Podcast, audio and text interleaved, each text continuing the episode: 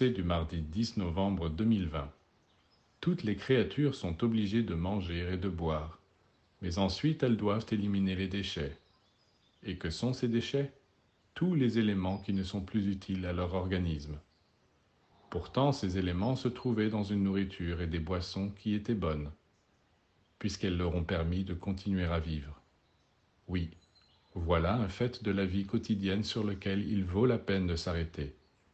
Quelle que soit la qualité de la nourriture que nous mangeons, il y a des déchets à éliminer, et ces déchets sont expédiés dans un endroit déterminé.